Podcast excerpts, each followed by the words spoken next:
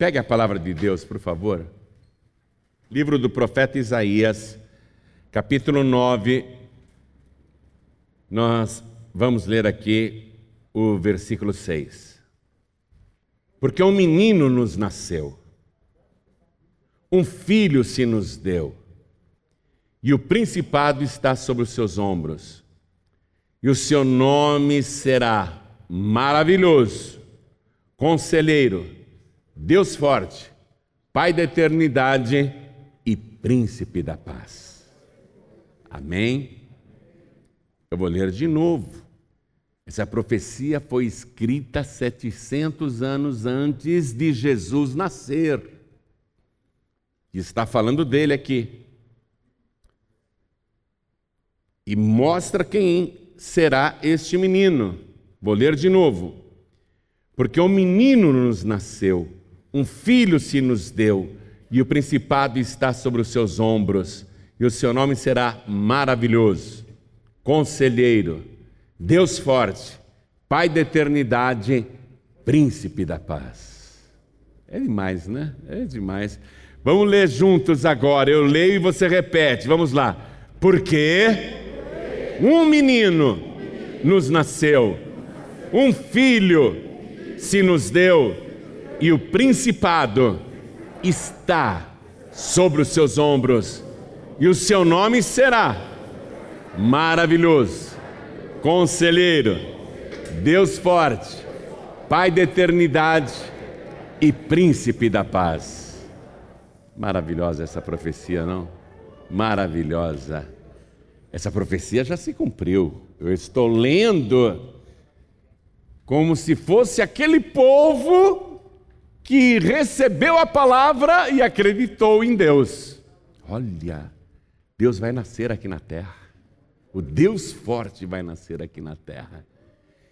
E ele virá como um menino, a princípio, quer dizer, ele vai nascer e será uma pessoa normal. Porém, ele será maravilhoso, conselheiro, Deus forte, Pai da eternidade e príncipe da paz. Aquele povo da época de Isaías recebeu a coisa apenas como profecia. Nós já estamos há 2.700 anos dessa profecia. Nós já temos dois mil anos que essa profecia se cumpriu para a nossa felicidade. Mas quem crê nisso, levante a mão. Então dê para esta palavra a melhor salva de palmas de toda a sua vida. Glória a Deus. Vamos aplaudir mais. Enquanto você aplaude, diga glória, glória, glória ao teu nome, Senhor. Pai querido, Deus forte, Pai da eternidade, recebe estas palmas, são para o Senhor. E não são só essas pessoas que te exaltam. Um número incalculável agora em toda parte, pela TV, pelo rádio, pela internet, está te glorificando abençoe cada vida que te exalta agora, Deus maravilhoso, Deus conselheiro, Deus forte, Pai da eternidade, Príncipe da paz, glorificado seja o teu nome. Então vem agora com teu espírito, tome a boca do pregador, tome os lábios do mensageiro, envia a tua palavra com poder e autoridade, e que a tua palavra vá percorra toda a terra e prospere naquilo para o qual está sendo enviada, em nome do Senhor Jesus. Diga amém, Jesus. Podem se assentar, por favor. Eu vou ser breve, então. É um menino, mas é um menino Deus. Neste versículo maravilhoso, nós temos as duas naturezas de Jesus Cristo. Eu e você, né? Fomos criados à imagem e semelhança de Deus. Mas este menino, que Isaías foi usado para profetizar que iria nascer, ele seria homem e Deus. Deus forte ao mesmo tempo. As duas naturezas e uma única pessoa. Um menino semelhante a nós, como ser humano, atenção, cada ser humano, homem ou mulher, macho e fêmea, Deus criou conforme a sua semelhança. Está na palavra. Ele nasceria semelhante a qualquer outro ser humano, um menino, um menino, um menino humano. Mas ele não seria apenas semelhante a Deus, ele teria outra natureza dentro dele, onde ficou bem claro que este menino, este ser que ainda iria nascer, seria o próprio Deus. Maravilhoso, conselheiro, Deus forte, Pai da eternidade e príncipe da paz. Tudo isso em um único menino. E ele, como ser humano, deveria ser perfeito. Amém? Ele não podia ser um humano imperfeito, porque se ele abrigaria dentro de si toda a divindade, e eu vou até cunhar um termo aqui, se você quiser você escreva, Jesus teria não a humanidade apenas, ele teria a humandeidade. A palavra humanidade se refere ao ser humano, ao homem, não é? A humanidade. Mas a palavra deidade se refere à divindade. Então, esse menino que iria nascer, que Isaías profetizou e que para nós já nasceu, já tem dois mil anos, ele teria em si a humandeidade. A única pessoa com essa qualidade, com essa característica, a humandeidade de Cristo, perfeitamente humano e perfeitamente Deus. E até então, nunca, nunca nasceu um ser humano perfeito. Jesus vai ser o primeiro ser humano perfeito, perfeito do jeito que Deus planejou. Alguém que viveria em tanta comunhão com o Pai, com Deus, que jamais pecaria como humano ele teria que ser um humano fiel a Deus, obediente a Deus e não pecar. Nunca jamais cometer qualquer pecado. E ao mesmo tempo, como Deus, Deus perfeito, Deus forte, teria que fazer coisas que ser humano nenhum seria capaz de fazer. Ele teria que dar provas da sua deidade, da sua divindade, de que realmente ele é esta pessoa humana, um menino, um ser humano, um homem, mas um homem perfeito. E ao mesmo tempo, com poder, o Deus forte, o Deus maravilhoso, para fazer coisas que provassem que realmente Ele é Deus. Numa única pessoa, as duas naturezas: natureza humana perfeita, não uma natureza humana corrompida, o diabo não precisava de ajudante nem de concorrente. O que não tinha na terra era um ser humano perfeito e Deus. A natureza de Deus nele. Então, quando Jesus nasceu em Belém, quando esse menino nasceu da Virgem e o próprio profeta Isaías escreveu essa profecia: Eis que a Virgem conceberá e dará à luz um filho, e o seu nome será Emanuel, que significa Deus conosco. Quando esse menino nasceu em Belém, ele nasceu de maneira humana. A mãe dele, a Virgem Maria, ficou grávida pelo Espírito Santo de Deus, e dentro do útero da sua mãe ele se desenvolveu como qualquer ser humano se desenvolve, com todas as semanas, com todas as células com toda a formação idêntica à nossa, um corpo humano igualzinho ao nosso. E ele nasce de uma mãe. Esse menino tinha que ter uma mãe, tinha que ter uma mãe. Sim, como ser humano perfeito, esse menino teve mãe, mas como Deus, ele é o Pai da eternidade ao mesmo tempo teve mãe, porque é filho, filho humano, mas ao mesmo tempo ele é o Pai da eternidade. E ele vai se desenvolver como um menino, como criança. Sabendo já quem ele é, viu? Não pense que Jesus ficaria alheio à sua missão e que de repente recebeu uma revelação: opa, sou filho de Deus. Não, ele sempre soube quem ele era desde criancinha. Esse menino, aos 12 anos de idade, ficou em Jerusalém sozinho, lá no templo. A família foi embora, pensou que ele estava com parentes ou amigos, mas ele estava no templo, no templo de Deus, no meio dos doutores da lei. E esse menino tinha uma inteligência, uma inteligência humana. Teve que aprender as coisas como nós. Mas uma inteligência que ao mesmo tempo era divina. Além da inteligência humana, a inteligência divina. Por isso que esse menino lá no templo, no meio dos doutores, surpreendeu a todos com suas perguntas e respostas. A ponto de os sábios ficarem maravilhados, como que esse menino de 12 anos tem tanta inteligência, todos se maravilharam com a sua inteligência aos 12 anos. Ele sempre soube quem ele era. Quando a mãe o encontrou, disse: Meu filho, eu e teu pai estávamos te procurando aflitos. Quer dizer, a Maria e o José, né? A gente achou que você tinha se perdido, não faça mais isso com a gente. Aí aquele menino de 12 anos que sabia muito bem que ele era o próprio Deus, ele olha para a mãe e diz: Por que me procuráveis?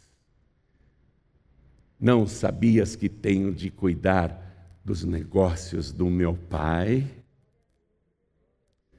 Então, a inteligência dele era humana e ao mesmo tempo a sabedoria. No livro de Provérbios, capítulo 8, você vai ler a partir do versículo 22, que ele diz: Antes que tudo se formasse, antes que o mundo existisse, eu já estava lá. A inteligência de Deus. Então, perfeitamente menino, adolescente, ele vai crescendo, vai se desenvolvendo até se tornar um homem, até começar a ter barba na face. Ele se torna um homem, mas fica no anonimato até os 30 anos de idade. Até os 30 anos de idade, não se manifestou como Deus, só como homem. Só como um homem perfeito. Até os 30 anos de idade, um homem perfeito que nunca pecou. E aí, aos 30 anos de idade, ele se batiza no Rio Jordão e sai pregando. Aí ele se revela, depois de um jejum de 40 dias e 40 noites, ele sai pregando o arrependimento e anunciando: é chegado a vós o reino dos céus. E ele faz uma pregação para uma multidão, onde afirma o Senhor que viu a Abraão e os ouvintes, principalmente os incrédulos, começaram a rir daquele jovem de 30 anos que pregava. Como assim? Você viu Abraão? Abraão viveu dois mil anos antes da gente. Você não tem nem 50 anos e diz que já viu Abraão? Como homem é impossível, espera um pouquinho. Como homem, como ser humano, você não tem nem 50 anos de idade e já viu Abraão que viveu dois mil anos atrás? Como homem, realmente, ele não tinha nem 50 anos. Mas a resposta que ele dá como Deus mostra quão antigo ele é. Ele disse para aqueles ouvintes que riam: Você não tem 50 anos e já viu Abraão? Ele falou: Antes que Abraão existisse, eu sou. Eu sou é o nome de Deus. Você está pegando a coisa? Na mesma pessoa, as duas naturezas. Um homem que fisicamente, naturalmente, não tem 50 anos, evidentemente, não poderia ter visto Abraão, mas como Deus, ele viu Abraão. E antes que Abraão existisse, eu sou. E ele viveu como homem perfeito, com todas as necessidades que nós temos. Não pense que Jesus era um, um Superman cheio de poderes é, extraordinários, nesse sentido da história em quadrinhos. Não. Jesus Cristo, o homem perfeito, ele viveu perfeitamente como homem, sem nenhum pecado. E aí, Jesus Cristo se cansava, como às vezes nós ficamos cansados. No Evangelho de João, capítulo 4, versículo 2, está escrito que Jesus, cansado do caminho, ó, cansado do caminho, ficou lá na beira do poço de Jacó. Como homem, ele ficava cansado. Cansado. Poxa, andei tanto, caminhei tanto até aqui, Samaria, até esse poço. Estou com sede, estou com fome. Os discípulos disseram: Nós vamos comprar comida para o Senhor. Já já a gente volta. E Jesus está lá à beira do poço de Jacó, cansado do caminho, cansado do caminho. Como homem ele ficou cansado, mas como Deus ele te diz: Vinde a mim, todos vós que estáis cansados e sobrecarregados, e eu vos aliviarei. Tomai sobre vós o meu jugo e aprendei de mim que sou manso e humilde de coração, e encontrareis descanso para as vossas almas, porque o meu fardo é leve e o meu jugo é suave. O homem se cansava, mas este Deus, neste homem, oferece o descanso para toda a humanidade. Cansado do caminho, tinha sede. Como o homem teve sede, sim, eu preciso beber água, mas eu não tenho balde para tirar água aqui. Opa, está vindo uma mulher tirar água, eu vou pedir água para ela. Como homem, como homem, ele precisa que alguém coloque o balde lá no poço fundo, tire água, coloque numa caneca e dê para ele beber. Como homem. Ele não tem nem como tirar água daquele poço como homem. A moça até disse para ele: Como que o senhor está me pedindo água? Ele falou: Ah, mulher, se você soubesse quem está falando com você. Aí ele se manifesta como Deus. Se você soubesse quem está falando com você, quem é que te diz, me dá água para beber, você inverteria a coisa. Se você soubesse quem eu sou, você me pediria água viva e eu te daria água viva para beber. Como homem, ele não tinha como tirar água do poço, e a moça disse: Mas o senhor não tem nem balde, o poço é fundo, o senhor não tem corda para tirar água daqui.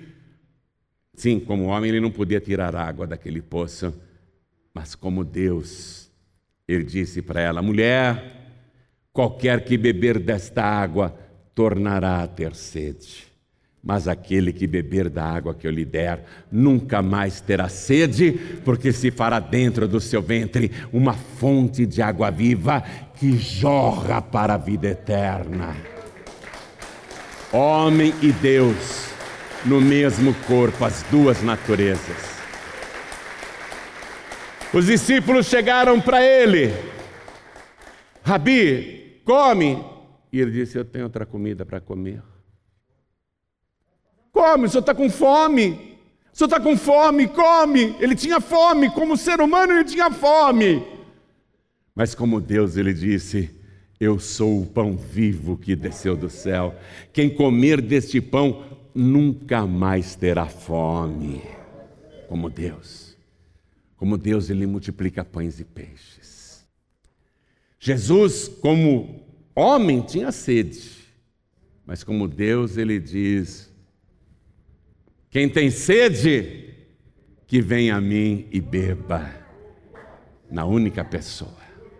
Este Jesus, perfeitamente homem, perfeitamente Deus, sem pecado, ele vai passar por muitas situações, eu vou resumir, mas uma delas, uma delas, é que quando ele foi preso, ele disse: Tudo bem, esta é a hora e o poder das trevas. E mesmo na cruz, do meio-dia às três da tarde, o céu vai se escurecer. Era a hora e o poder das trevas. Como homem sujeito às trevas, mas como Deus, ele disse: Eu sou a luz do mundo. Quem me segue não andará em trevas preso ali na cruz sem saída.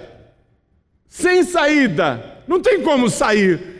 Me pregaram as mãos e os pés, como homem estou fixado na cruz, como homem estou preso, não tenho saída. Mas como Deus, ele disse: Eu sou a porta. Quem entrar por mim salvar-se-á, e entrará e sairá e achará pastagens. Deus e homem no mesmo corpo. Estou resumindo para você, por causa do meu tempo que é curto. Como homem, ele morreu. Morreu como qualquer homem ferido daquela maneira e perdendo tanto sangue, como homem, ele morreu. E como homem foi sepultado, como todo cadáver é sepultado quando morre, como homem ele foi morto, morreu de verdade e foi sepultado. Mas como Deus, ele ressuscitou no terceiro dia, porque ele disse: Eu sou a ressurreição e a vida. Quem crê em mim, ainda que esteja morto, viverá. Neste menino aqui, porque um menino nos nasceu, um filho se nos deu, ele foi dado, porque Deus amou o mundo de uma tal maneira que deu o seu filho unigênito, para que todo aquele que nele crê não pereça, mas tenha vida eterna. Um filho, um filho se nos deu. Deus deu o seu filho. E o principado, a realeza, está sobre os seus ombros. E o seu nome será maravilhoso. Quem fez maravilhas como ele fez? Esse Deus maravilhoso no corpo de um homem preso às limitações. Mas Deus, Deus, Ele é Deus. Por isso transformou água em vinho. Por isso que ele multiplicou pães e peixes, operando esta maravilha. Deus habitando, Deus neste homem, neste corpo, neste menino, perfeitamente humano e perfeitamente Deus. Como homem deitou lá no barquinho, na popa, e ficou dormindo de tão cansado que estava, e uma tempestade agitando o mar da Galiléia e o barco enchendo d'água, e ele tão cansado que dormia como qualquer ser humano com sono pesado. E os discípulos o acordaram apavorados: Mestre, mestre, o senhor não está vendo que nós vamos afundar, que nós vamos morrer? Acorda, mestre, faça alguma coisa. Ele acordou daquele sono, cansado olhou a tempestade, o vento, ficou de pé no barco. E ali, como Deus, com uma mão ele pegou o vento, a tempestade, e com a outra mão ele acalmou o mar. E aquele mar agitado virou uma piscina de tão tranquilo, as águas tranquilas. E ele disse ao vento: Cala-te! E o vento se calou e parou de uivar. E ele disse ao mar agitado: Aquieta-te! E o mar se acalmou. Ele, ele, na mesma pessoa, perfeitamente humano e perfeitamente Deus. Operou grandes maravilhas, conselheiro, veio ensinar o caminho da vida eterna veio aconselhar a humanidade ao arrependimento. Veio aconselhar você a recebê-lo como único, suficiente, exclusivo e eterno Salvador. Veio aconselhar toda a humanidade. Deus forte, mais forte do que a morte, mais forte do que todo o inferno. Pai da eternidade, antes que todo existisse, ele já estava lá. Todas as coisas foram feitas por Ele e sem Ele nada do que foi feito se fez, e Príncipe da Paz, porque Ele, com seu sacrifício, pode tirar da sua consciência esses tormentos de culpa, esses remorsos, por causa de tantas coisas que você fez nesta vida. Ele é o único que pode te dar a verdadeira paz. Tanto que ele disse: Deixo-vos a paz, a minha paz vos dou. Não vou lá dou como o mundo a dá. Ele não dá essa paz do mundo que é uma ausência apenas de conflitos. A paz que ele dá é interior. A pessoa que tem esta paz que ele dá, O mundo pode estar desabando e desmoronando à sua volta, pode ter uma guerra à sua volta, e você está em paz, porque dentro de você está o príncipe da paz. Não terá mais culpa, nem remorso, nem aflição, nem peso na consciência, porque Ele te concede a verdadeira paz. Este homem que morreu na cruz, este Jesus. Fique de pé, por favor. Santo, puro, imaculado, sem pecado. Eu tinha algumas referências para ler para você. Eu tinha algumas coisas para ler. Puxa vida. O tempo muitas e muitas vezes trabalha contra a gente. Que pena. Mas eu voltarei outro dia nesse assunto. Mas o que você ouviu já te dá condições de saber quem é este menino que nos nasceu, este filho que Deus nos deu. O principado está sobre os seus ombros. É Ele. Ele é o juiz dos vivos e dos mortos. Maravilhoso. Conselheiro, Deus forte, Pai da eternidade e príncipe da paz. Ele te dá a paz agora, mas ele te oferece a eternidade, porque ele é o Pai da eternidade. Quem tem o filho tem a vida, quem não tem o filho não tem a vida. Quem não tiver este filho não terá vida. Chegou a hora de você decidir qual é a tua fé, quem você quer para te salvar. Os ídolos mudos, surdos, os ídolos que têm mãos, mas não pegam têm pés, mas não andam, necessitam ser carregados em andores. Qual é a tua? Vamos falar francamente. Maomé, que morreu de febre, Buda, que morreu buscando nada. Qual é a tua fé? Você pode ficar com a religião que quiser, você é livre até para ir para a igreja do diabo. O diabo tem uma igreja dele em Belo Horizonte e em outros países do mundo. A igreja de Satanás existe. Você pode escolher e é livre para escolher quem você quiser. Mas se você quer a eternidade, então é Jesus que você tem que escolher, porque não há outro caminho. Ninguém vem ao Pai a não ser por mim, ninguém vem a mim. Eu sou o Pai da eternidade. Ninguém vem ao Pai a não ser por mim. Eu sou o Pai da eternidade. Eu pergunto aqui: quem quer receber Jesus como único, suficiente, exclusivo e eterno Salvador, ter os seus pecados perdoados, o seu passado apagado e o teu nome escrito no livro da vida? Quem quer, erga a mão direita assim bem alto, todos que querem. Olha quanta gente, glória a Deus. Todos que ergueram as mãos, vem aqui para frente, por favor. Vem para cá, vem para cá. Que bênção, venha, venha. O Pai da eternidade está te chamando. Sim, Jesus, cansado do caminho, parou lá à beira do poço de Jacó, mas ele disse: Eu sou o caminho. Vamos aplaudir o caminho, vem para cá.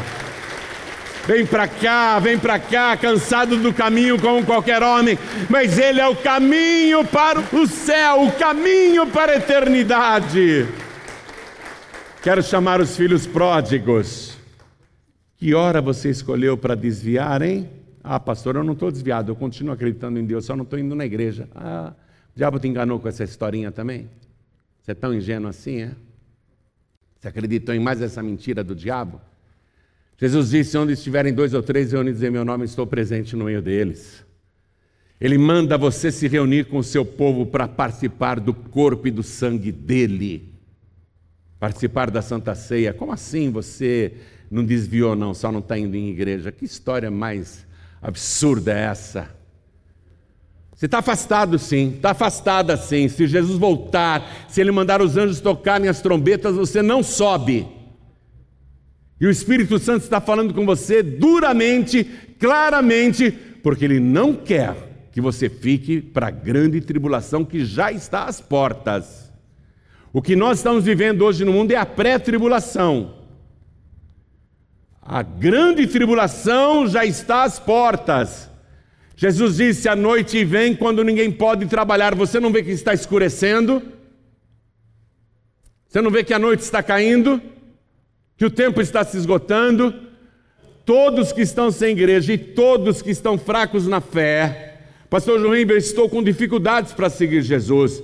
Eu ando abatido, abatida, desanimado, desanimada, pensando em desistir. Venham todos aqui para frente em nome de Jesus. Vem para cá, venha. Venha. Venha, filho pródigo, venha, filha pródiga, porque Jesus está voltando. Volte para Ele antes, venha, venha enquanto há tempo, venha, porque ainda dá tempo, venha. Não deixando a vossa congregação, como é costume de alguns. Vem para cá, pastor João Ribe, às vezes eu não tenho vontade de vir para a igreja. Se isso já aconteceu com você, vem para cá, isso não vai acontecer mais. Pastor João Ribeiro, eu já pensei em não ir mais, desistir. Vem para cá, não vai desistir não, porque Jesus disse: quem perseverar até o fim será salvo. Nós estamos preparando um povo aqui na Paz e Vida, e em todas as igrejas da Paz e Vida, estamos preparando um povo para subir. Eu garanto para vocês que o pastor de vocês vai subir. Eu garanto para vocês. Eu garanto que o pastor de vocês vai subir. Mas eu não quero deixar ninguém para trás, não. Eu vou chorar muito se eu te procurar em todos os cantos do céu e não te achar. Eu vou chorar muito. No arrebatamento, eu vou chorar muito se eu te procurar lá nas nuvens e não te achar. Então vem para cá. Vem para cá. Está sentindo no coração que precisa renovar a fé. Pastor João Ribe, eu quero renovar a minha fé. Eu quero voltar para minha casa totalmente transformado, transformada. Vem aqui para frente então, vem para cá. Quer voltar para tua casa transformado, transformada? Vem para cá. Vem para cá. Isso. É isso. Vem. Vem. Oh, glória, vem. Quero falar com você que está assistindo pela TV, ouvindo pela rádio ou acompanhando pelo youtube.com.br João Ribe. Quer entregar a vida para Jesus, quer voltar para Jesus? Se ajoelha ao lado do teu televisor, ao lado do teu rádio, ao lado do teu computador. E se você não puder se ajoelhar onde está, faz assim. Coloque a mão direita sobre o teu coração porque às vezes a pessoa está em trânsito, está numa condução, está dirigindo, não tem como se ajoelhar, mas quer entregar a vida para Jesus, então coloque a mão direita sobre o teu coração. Às vezes a pessoa está no hospital, imobilizada, não tem como se ajoelhar, mas quer entregar a vida para Jesus. Tem muita gente me assistindo nos hospitais, quer entregar a vida para Jesus, quer voltar para Jesus, não dá para ajoelhar, coloque a mão direita assim sobre o teu coração. Tem muita gente me ouvindo nos cárceres, nos presídios, nas penitenciárias, nas prisões, nas delegacias. Não liga para os outros presos. Olha, escuta esse meu conselho e é o conselho do conselheiro, o Deus conselheiro. Não ligue para os outros presidiários que estão zombando, escarnecendo. Se ajoelhe aí mesmo, dentro da cadeia. Nós vamos orar. O que interessa é que este Deus forte está te vendo, o Pai da eternidade está te vendo. Então vamos nos ajoelhar diante do altar. Coloque a mão direita sobre o teu coração assim e ore comigo, meu Deus e meu Pai. Meu Deus e meu Pai. Eu ouvi, eu ouvi a tua santa palavra, santa palavra. e eu creio, eu creio na humanidade perfeita. E na divindade perfeita do Senhor Jesus, perfeitamente humano e perfeitamente Deus. E eu declaro que Ele é o meu único, suficiente, exclusivo e eterno Salvador.